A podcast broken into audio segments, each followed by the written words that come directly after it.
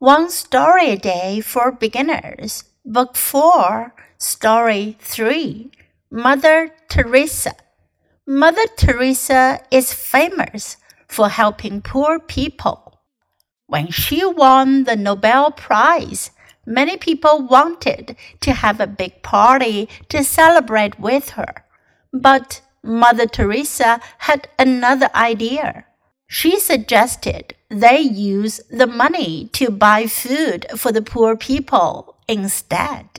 She said that the money for one big meal could buy food for a poor family for one year.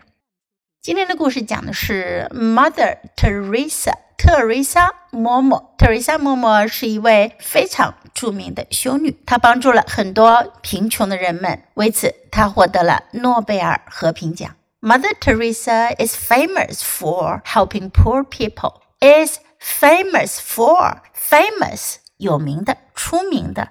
Is famous for 因为什么而出名？Teresa 嬷嬷因为帮助穷人而出名。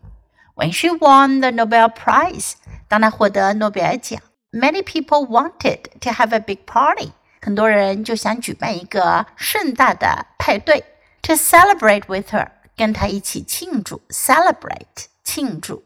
But Mother Teresa had another idea。可是呢，Teresa 嬷嬷有其他的主意，她另有主意。Another 另外的另一个。She suggested 她建议 they use the money 他们用这笔钱 to buy food for the poor people instead。他们用这笔钱呢来给穷人们买食物。 Instead，代替就是说不再举办派对，而是用这笔钱来给穷人买食物。She said that the money for one big meal could buy food for a poor family for one year.